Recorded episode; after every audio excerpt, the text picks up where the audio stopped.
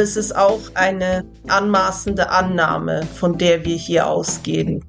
Wenn ich jemandem begegne, den ich von etwas überzeugen will, ist es gerade, wenn wir uns dann in der politischen Sphäre begegnen, meiner Ansicht nach extrem wichtig, dass wir davon ausgehen, dass dieser Mensch nicht dumm ist. Das heißt, er hat die Überzeugung, die er oder sie hat, eben nicht, weil er oder sie zu wenig weiß und noch nicht erleuchtet wurde, sondern weil er oder sie eine bestimmte Biografie hat, bestimmte Erfahrungen gemacht hat ähm, und auch ganz wichtig in seiner oder ihrer Rolle auch einfach legitime Interessen hat und auch einen bestimmten Auftrag hat, die, die er in der Rolle erfüllen soll.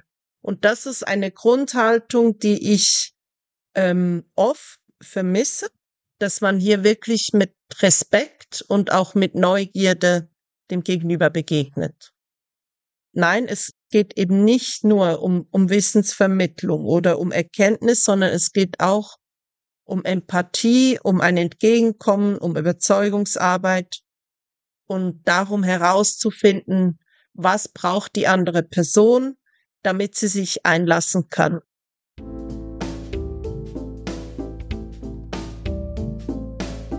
Willkommen bei Saicon Palaver, heute zum dreijährigen Jubiläum dieses Podcasts. Mein Name ist Sabine Gysi.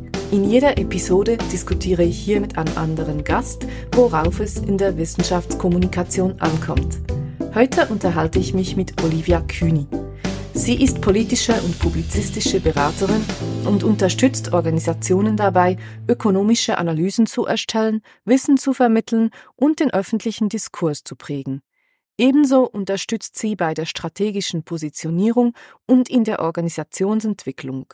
Sie moderiert bei unterschiedlichen Veranstaltungen und hält Reden und Vorträge. Olivia Kühni studierte Ökonomie, Politikwissenschaft und Recht an der Universität St. Gallen, anschließend Journalismus in Hamburg und Luzern und bildete sich an verschiedenen internationalen Universitäten weiter. Fast 20 Jahre lang arbeitete sie als Journalistin und in Führungspositionen in verschiedenen Medienunternehmen und hat zuletzt das Medienstartup Republik mit aufgebaut und geprägt. 2020 und 2021 wurde sie für ihr Schaffen als Schweizer Wirtschaftsjournalistin des Jahres ausgezeichnet. Heute arbeitet Olivia Kühni bei der Stiftung Mercator Schweiz in der Advocacy des Programms Lernen der Zukunft und bei Allianz F als Leiterin Politik. Hallo Olivia, ich freue mich sehr, dass du heute dabei bist. Hallo, vielen Dank. Ich weiß, dass du keine Scheu hast vor schweren und weitreichenden Themen und deshalb wage ich mich heute gleich zu Beginn an eine große Frage. Die Grundmotivation für Science Outreach oder Wissensvermittlung, das, was wir am Ende erreichen wollen, ist es ja oft in der Gesellschaft und in der Politik etwas zu bewegen. Wenn wir ein Wissenschaftskommunikationsprojekt starten, dann haben wir oft die Vision, einen echten politischen Wandel zu bewirken. Nach einigen Jahren merken wir dann vielleicht, dass wir noch weit entfernt von diesem Ziel sind dass kein Wandel stattgefunden hat und wir fragen uns, woran unsere Anstrengungen gescheitert sind. Warum ist kein Umdenken zustande gekommen? Was genau ist passiert oder eben nicht passiert? Warum, Olivia, schafft man es oft nicht, die Menschen zu einem Umdenken und letztlich auch zum Handeln zu bewegen?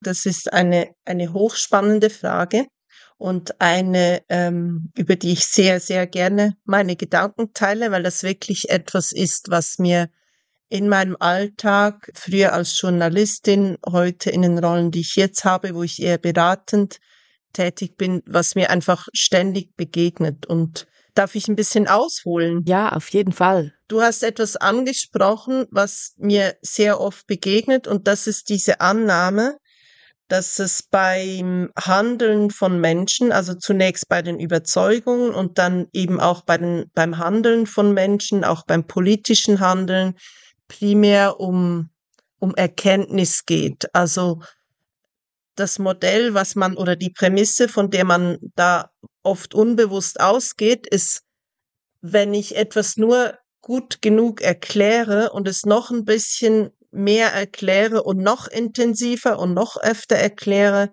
dann werden die Menschen, die Bürgerinnen ihre Meinung ändern und dann beispielsweise ähm, zu Sachgeschäften anders abstimmen, vielleicht sogar andere Parteien wählen.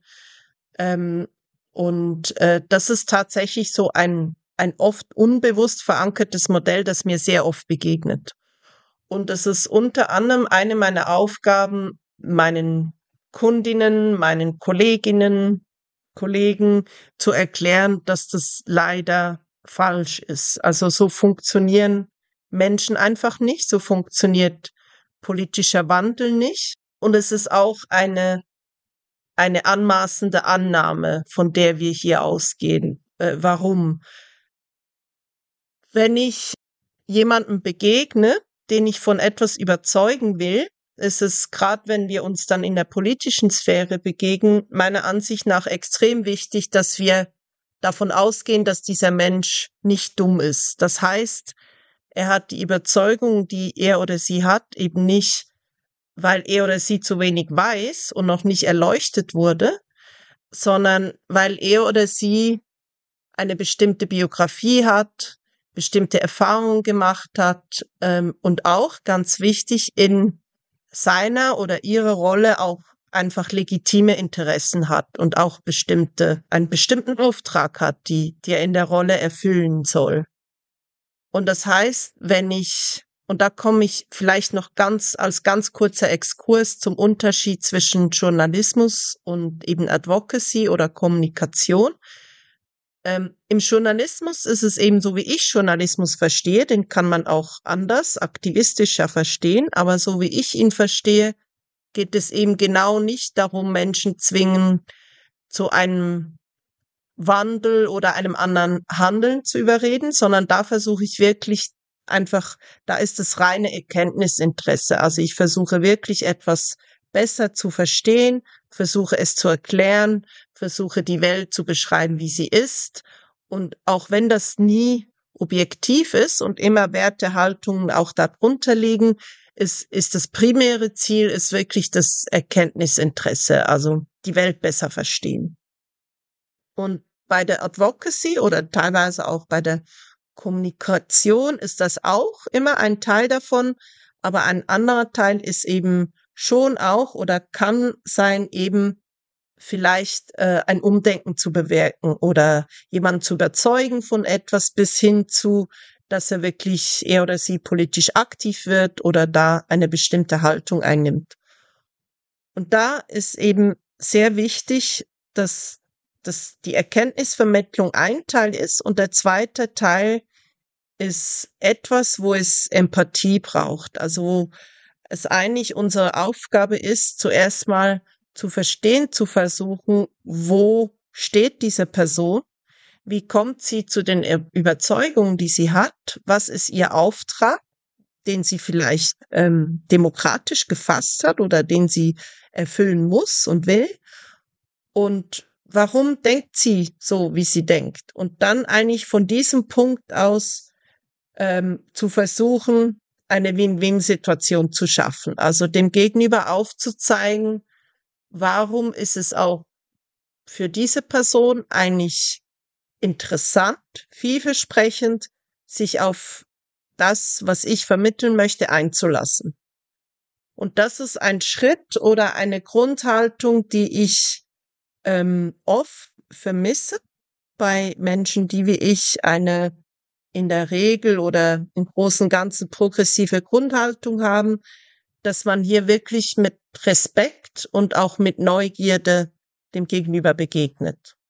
Und jetzt mache ich mal einen Punkt, vielleicht äh, kommen wir dann später noch drauf, aber das ist eben dieses Fazit. Nein, es, es geht eben nicht nur um, um Wissensvermittlung oder um Erkenntnis, sondern es geht auch um Empathie, um ein Entgegenkommen, um Überzeugungsarbeit und darum herauszufinden, was braucht die andere Person, damit sie sich einlassen kann auf das, was ich möchte von ihr.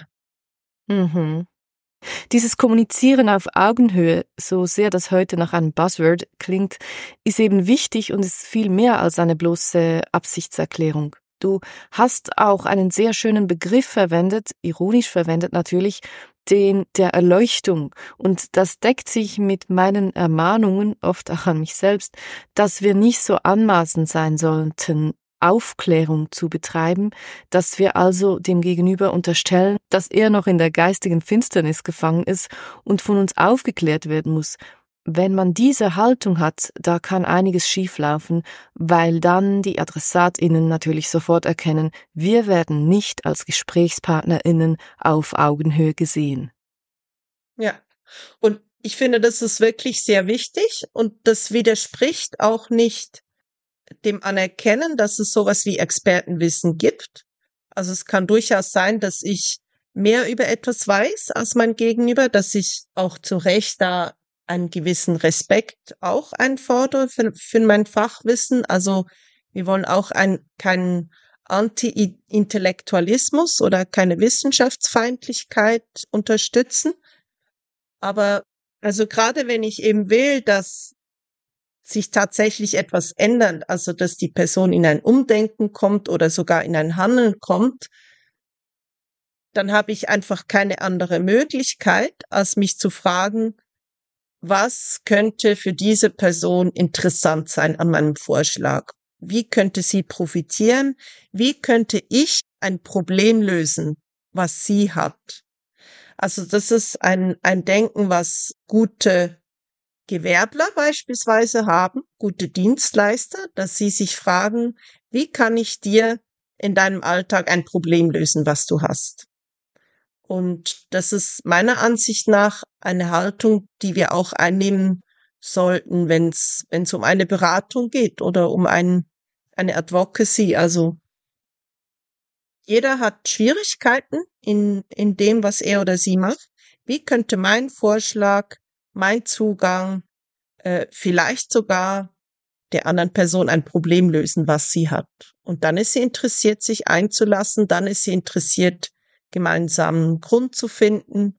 Und ich bin sehr überzeugt, dass das in einer Demokratie auch der einzige Weg ist, wie man wirklich zusammen weiterkommt. Also man darf von anderen Bürgerinnen eigentlich nicht verlangen, dass sie in totaler Selbstaufgabe und in einem totalen Negieren ihrer eigenen Interesse äh, sich einfach ohne jeglichen Vorteil für sie selbst, ohne dass ich einen Aufwand mache, sie zu begeistern, sich auf meinen Vorschlag einlassen. Das finde ich eigentlich zu viel verlangt.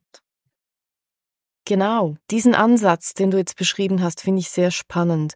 Und gleichzeitig steckt darin ja auch eine Schwierigkeit, nämlich dass wir uns alle in diesem komplexen System bewegen und vielleicht viele und unterschiedliche Probleme haben, die wir aber anders priorisieren als andere Menschen.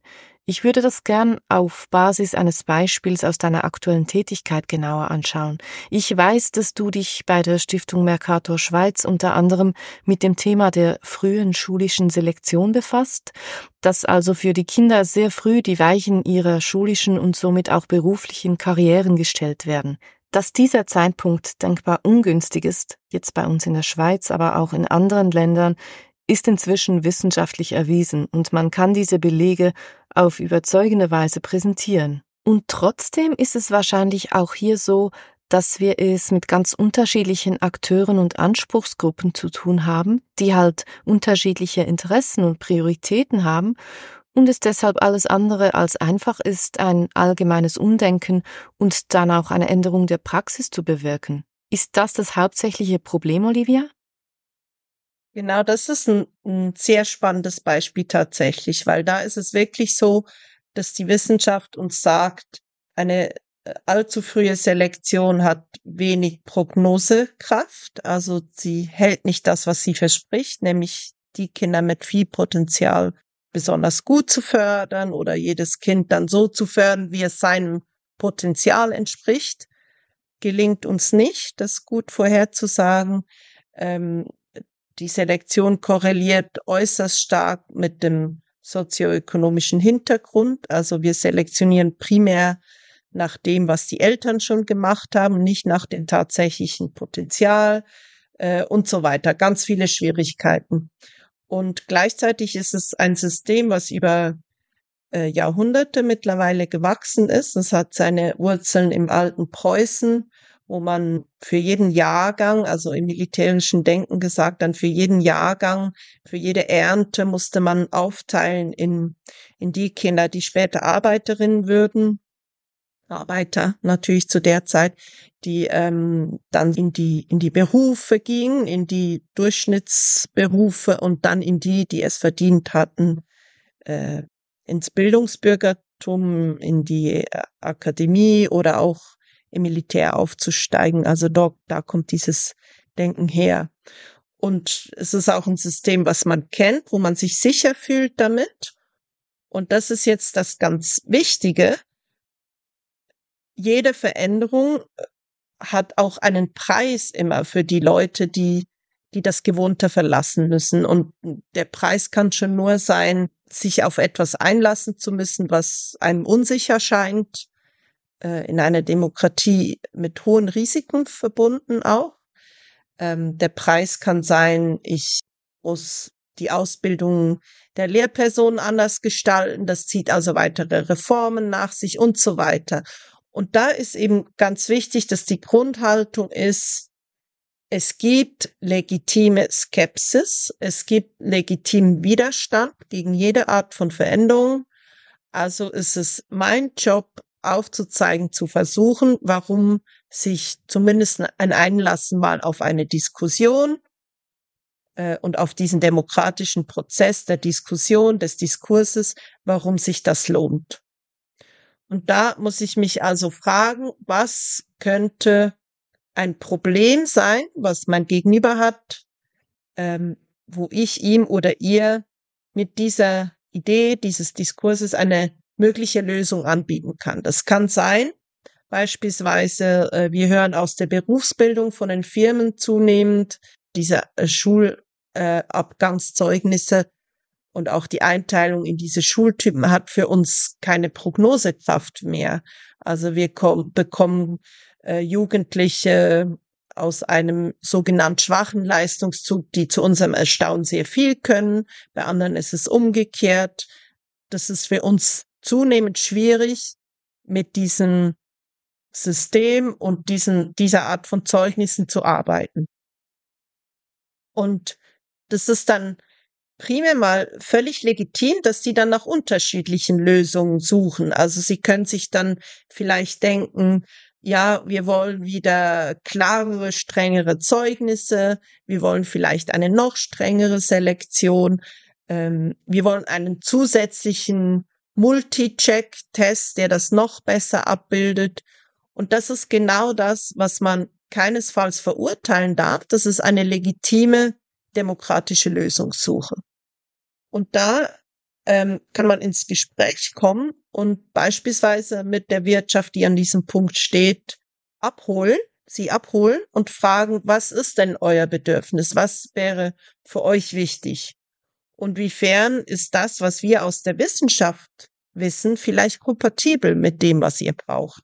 Also vielleicht gibt es da eine, eine Lösung, die euer Problem oder ein Angebot, das euer Problem löst und das gleichzeitig auf dem Boden steht, äh, den ich für unverhandelbar halte, nämlich äh, wir wissen das aus, aus guten Prozessen, dass es dass es wirklich ein gutes Angebot ist. Also wir wissen es aus, aus guter Wissenschaft, wir wissen es aus demokratischer Aushandlung und so weiter.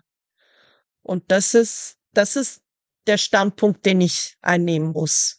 Oder ähm, wir fragen bei den Lehrerinnen und Lehrern nach, wir, wir fragen bei den Kinderärzten nach, ähm, was beobachtet ihr, was sind eure Schwierigkeiten? Und dann hören wir, okay, die Kinder sind überlastet. Es ist äh, sehr viel psychischer Druck da.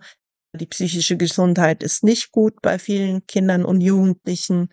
Und dann hören wir von den Eltern wiederum, die ja auch oft abgewertet werden im öffentlichen Diskurs als, ach, die anspruchsvollen Eltern wieder. Nein, auch die Eltern sind äh, Stakeholder mit legitimen Interessen. Wir hören von den Eltern, ja, ähm, wir sorgen uns. Und, und wenn man sich das anhört, dann äh, kann man versuchen, ein Angebot zu machen, dass das, was die Wissenschaft über, über längere Zeit etabliert hat, dass es ein, ein Weg sein könnte, das in, in den Diskurs einzubringen. Also hier wieder eine sehr starke Betonung auf den fortgesetzten Dialog mit allen Beteiligten. Ja, das, also ich denke, da sind wir uns in diesem Land auch einig, dass wir eigentlich politische Ein Entscheide treffen und politisch handeln aufgrund eines Konsenses und eines Diskurses und nicht aufgrund einer ähm, von Expertengremien beschlossenen ultimativen Lösung. Und da ist, das ist wiederum etwas, was ich dann vielen Wissenschaftlerinnen manchmal sage. Eure Interessen sind nicht die einzigen. Äh, eure Erkenntnis ist oft gültig, wenn sie nach den geltenden Bedingungen äh, erarbeitet wurde. Die ist auch wichtig. Das ist eine wichtige Stimme im Diskurs. Aber in einem demokratischen Kontext ist eben essentiell, dass man diese verschiedenen Interessen und verschiedenen Sichtweisen anerkennt und sich auf diesen Diskurs einlässt.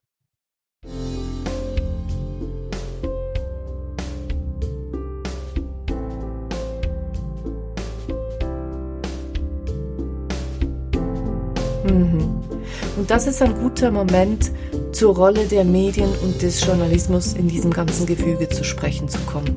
Wie du erwähnt hast, gerade wenn es darum geht, Zusammenhänge, Lösungsansätze, aber auch verschiedene Positionen und Interessen aufzuzeigen, haben ja die Medien, die, die Redakteurinnen auch und die Journalistinnen eine wichtige Rolle inne.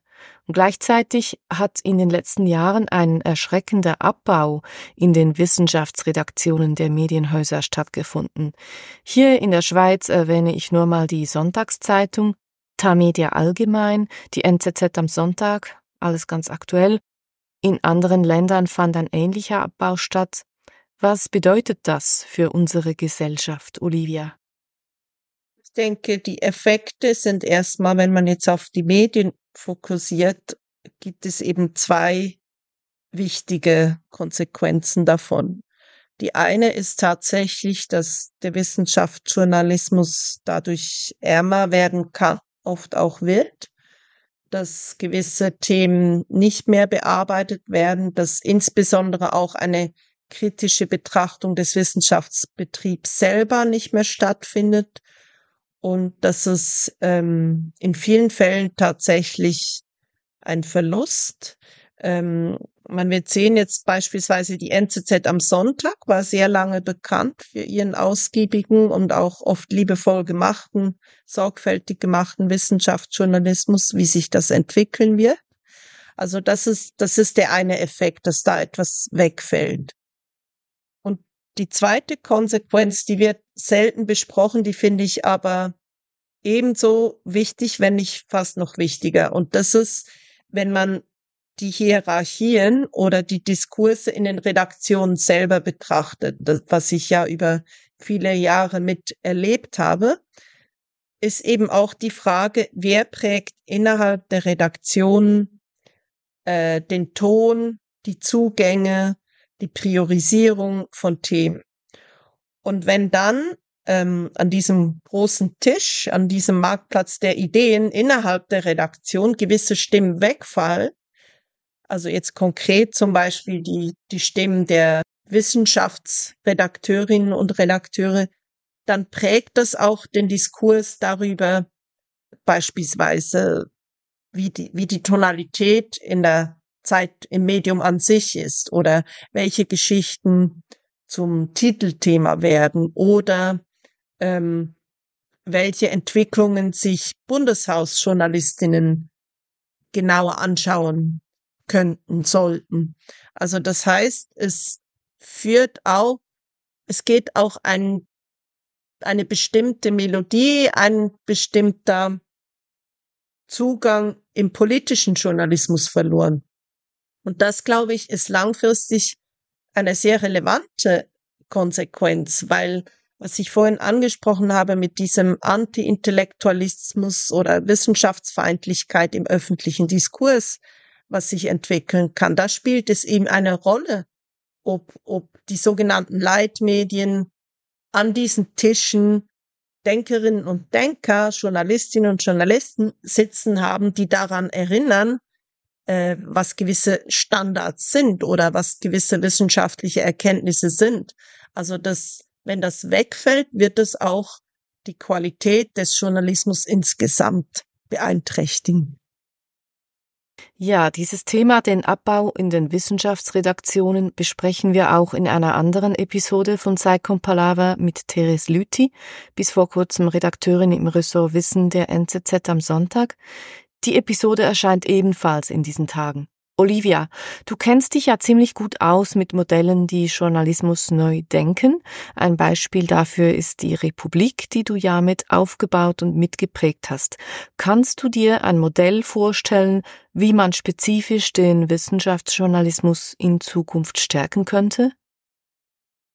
Ich denke, es gibt ganz interessante Formate und auch Geschäftsmodelle und es ist an sich nicht zwingend, dass alles immer so ähm, an das Publikum gelangt, wie es mal Tradition war.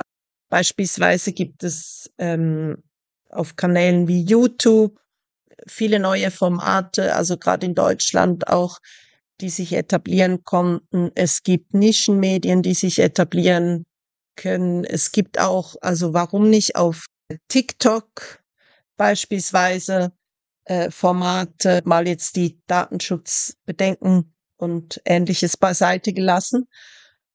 Und da, da gibt es viel im Angebot, was, was ich interessant finde und was sich meiner Ansicht nach äh, über unterschiedliche Wege, also sei das philanthropische Finanzierung, sei das Crowdfinanzierung auch finanzieren lässt oder auch über Werbung. Ähm, was schon aber dadurch nicht ersetzt wird, ist sowas wie ein Konsens darüber, wie eben unser öffentlicher Diskurs sein sollte oder wie er, ich sag mal, für die, für die Demokratie stärkend und gewinnbringend ist. Und da finde ich schon, dass Akteure wie, wie die SRG beispielsweise oder auch gewisse größere Leitmedien schon eine wichtige Funktion haben. Und das glaube ich, das lässt sich nicht alles einfach ersatzlos streichen. Also da geht tatsächlich was verloren.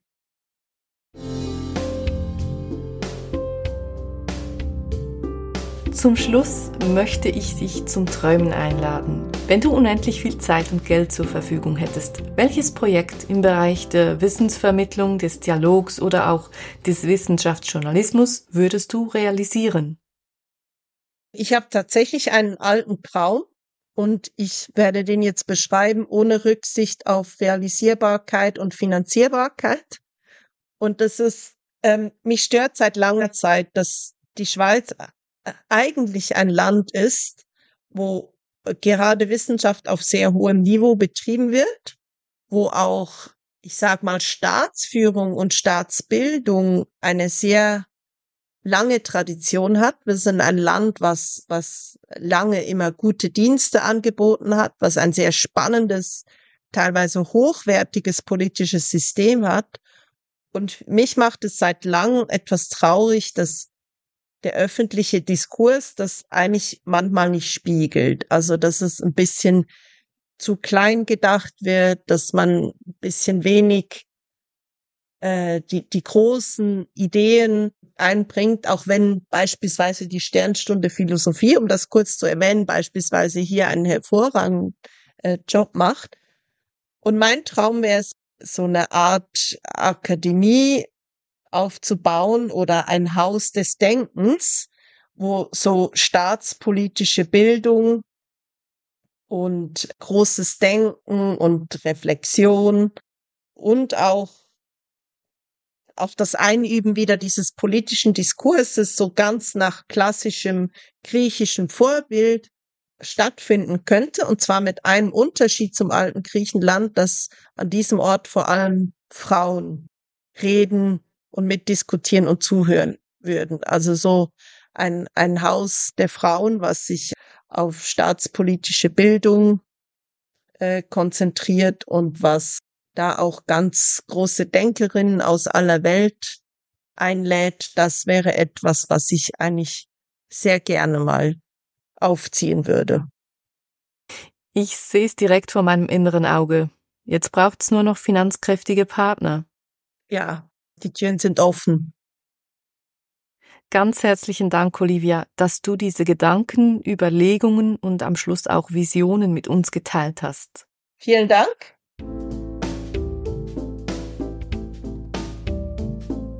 Das war Saicom Palaver. Mein Name ist Sabine Gysi und ich habe mich heute mit Olivia Kühni, politische und publizistische Beraterin, unterhalten. Links zu all den Initiativen und Projekten, die wir erwähnt haben, findet ihr in den Show Notes unter saicom.ch.